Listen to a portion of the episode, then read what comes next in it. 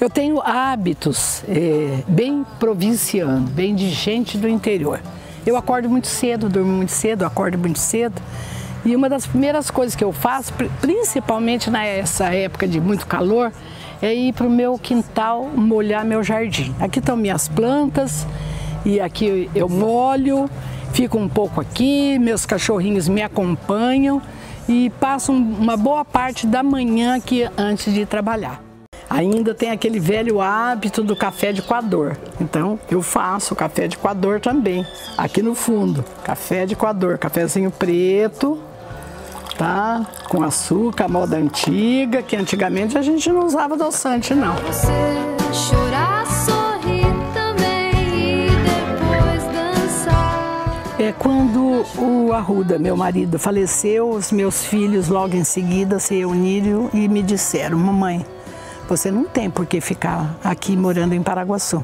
Você vai com a gente morar lá em São Paulo. E eu disse a eles: vocês querem, preferem uma mãe doente lá em São Paulo ou uma mãe aqui em Paraguaçu saudável? Tenho que fazer alguma coisa porque aqui é meu, é, meu coração está aqui em Paraguaçu, né? Eu reuni experiências nesses anos todos, reuni conhecimentos, reuni amigos que têm cargos eh, importantes no governo do estado, governo federal, esses anos, 40 anos de vida pública. Então eu resolvi ficar na terra que eu amo, na terra que é tem tudo a ver comigo, na terra que eu posso sair andar na calçada e conheço a Maria, o Francisco que passa de bicicleta e me dá alô. E assim eu decidi é continuar vivendo em Paraguaçu, morrendo em Paraguaçu, porque está aqui o meu coração.